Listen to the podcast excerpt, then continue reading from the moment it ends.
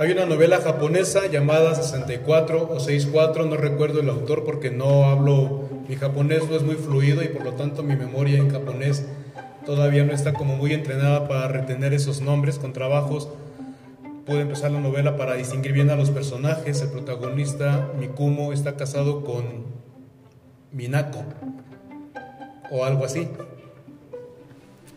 Mikumo es un inspector de la policía y trabajó, la novela está ambientada en los años 80, la novela trata en torno a que el inspector eh, Mikami, ¿cómo dije? No, Mikami, ven.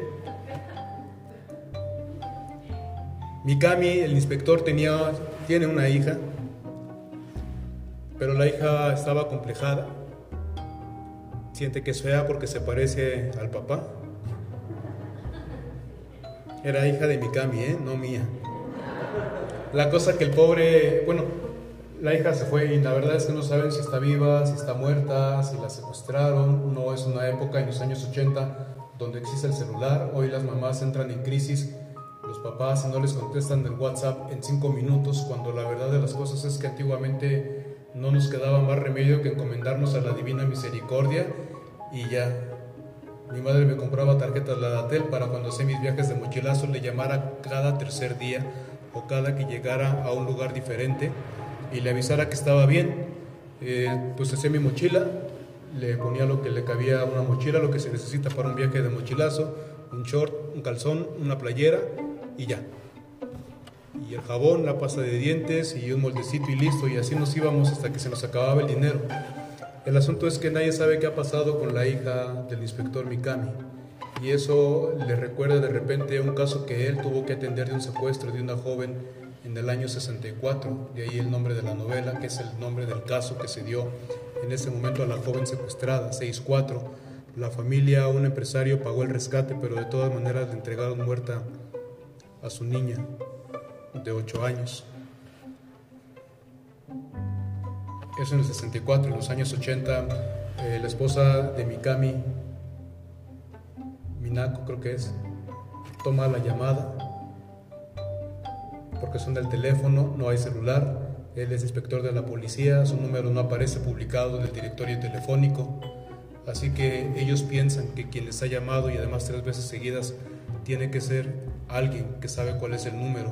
Y el corazón les dice a ambos que quien está detrás de las llamadas, el gemido que escuchan al otro lado de la línea pero que no responde, piensan que es su hija.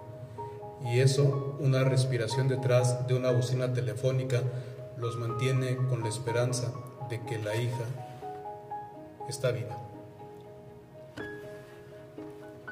Así es la resurrección. Son pequeñas señales que nos hacen creer en el corazón que Jesús está vivo. Los relatos de la resurrección son un camino de fe.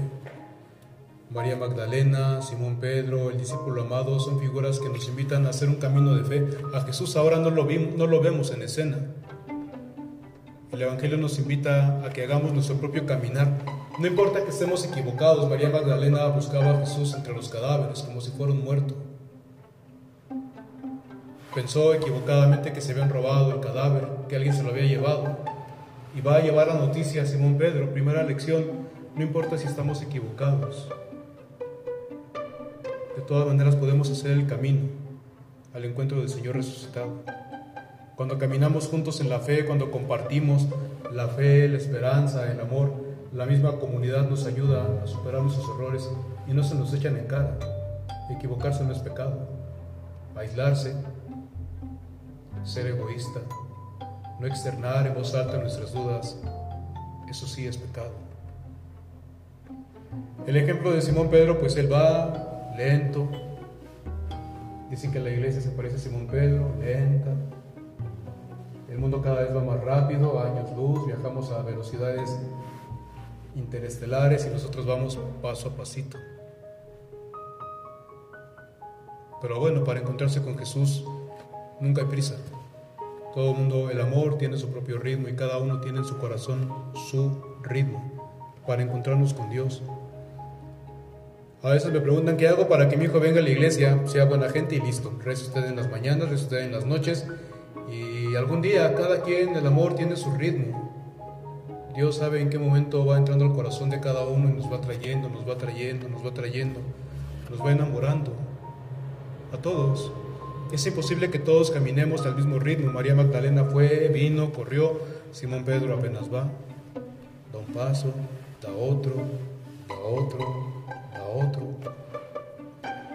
Gracias a Dios decimos algunos, Simón Pedro no es el único personaje del Evangelio, porque de aquí a que llegue Simón Pedro ya se nos fue el mundo.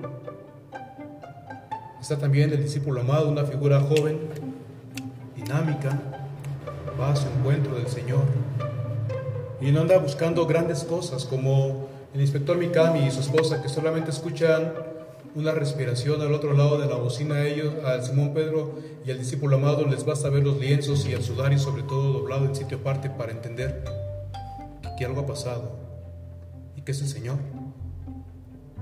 El amor no solamente va a su propio ritmo, el amor también eh, con poco, en lo pequeño, va encontrando los signos de la presencia del Señor resucitado.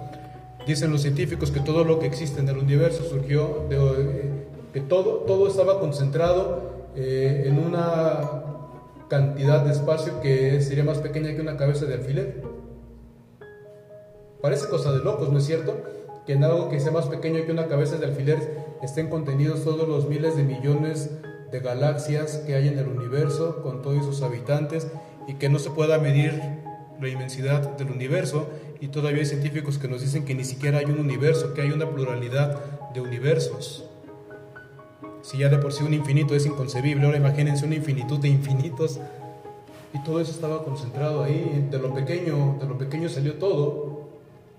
De pocos átomos surgió la materia. De la materia, cuando se juntaron algunos átomos de materia, surgieron células, surgió la vida, se juntaron las células y surgió la vida inteligente, la conciencia, el corazón, el amor, los sentimientos, la nobleza.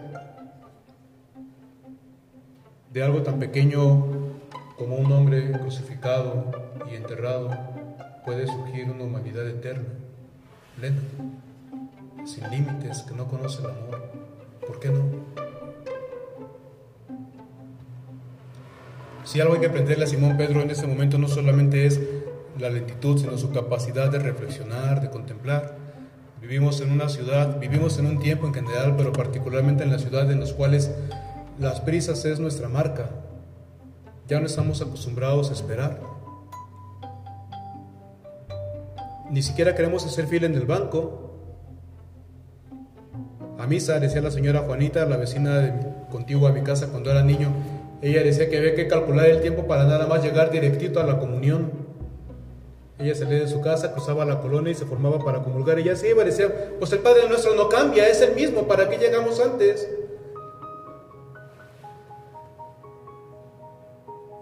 Así hay gente acá entre nos, pero eso es un secreto que queda entre ustedes y yo. Hay coras, por ejemplo, que dice, en cuanto yo llegue al altar se para el canto. Ah, chis, pues si la misa no es tuya. la música no es para acompañarte, la música es para introducirnos en el ambiente festivo, celebrativo, de la Eucaristía. Imagínense, es cuando tú llegas a una fiesta y te invitan a una fiesta y ves que la gente está bailando y ¿qué dices? Qué gente tan extraña, vienen a las fiestas a alegrarse. Ahí esa gente eres ese medio protestante. Yo ya no voy a ir a la fiesta. A veces pasa, a veces pasa. O en los estadios, ¿no?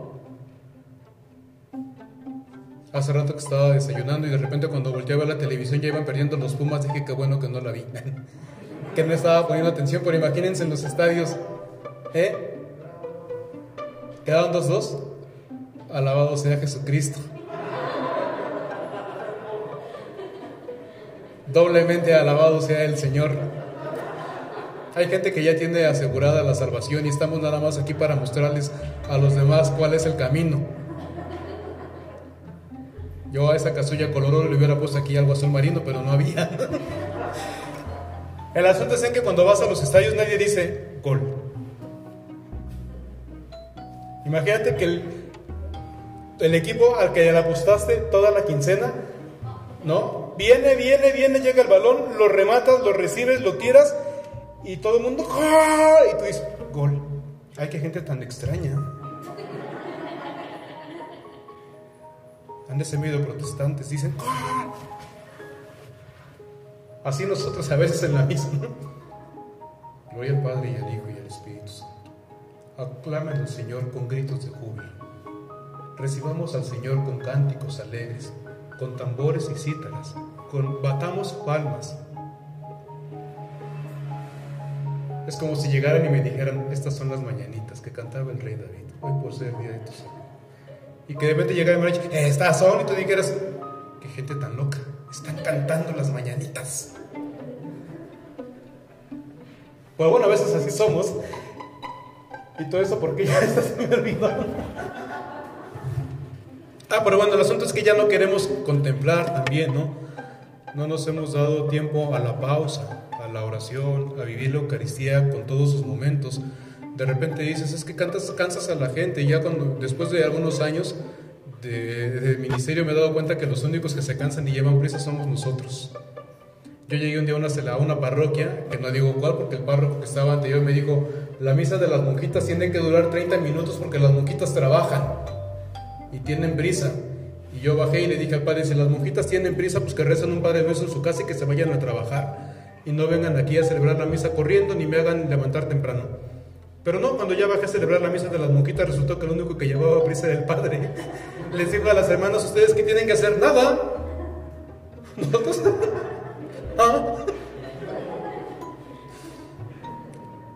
Y luego les dije, ¿por qué no rezamos laudo los sábados? Y dice, ¿por qué mejor no de lunes a viernes? Le digo, porque ustedes tienen prisa. ¿Cuál? Nosotros estamos aquí para rezar y alabar al Señor.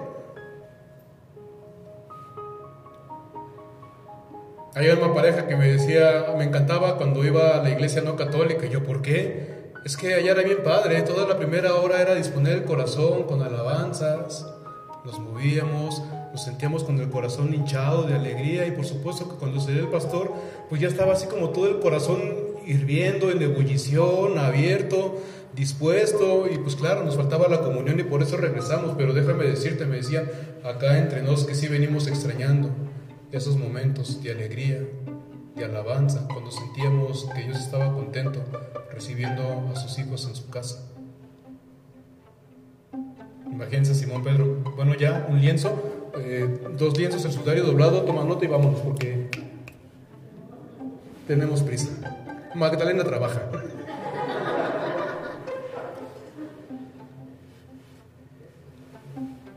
De verdad nos cuesta ya trabajo contemplar. Perdió, como dice Chulhan, el tiempo perdió su aroma. En fin, es el encuentro, es el inicio del camino para encontrarnos con Jesús resucitado. La contemplación. Acompasar el corazón al ritmo del amor de Dios que late en todo el universo. No esperar cosas grandes, aprender a descubrir lo maravilloso de lo infinito en lo pequeño, en cada cosa, en cada mañana. Decía Mafalda, no entiendo eso de trabajar para ganarse la vida y luego perder la vida trabajando para ganarse la vida y nunca la disfrutamos. Será terrible morir y no haber vivido. Ya llegará el momento en el que nos encontraremos con el Señor cara a cara, pero mientras llegue ese momento nos tenemos a nosotros, tenemos el espíritu de contemplación, la alegría que levanta el corazón y que le hace sentir que a pesar de lo duro de la vida, si hay capacidad de sonreír es porque el Señor resucitado sigue vivo entre nosotros.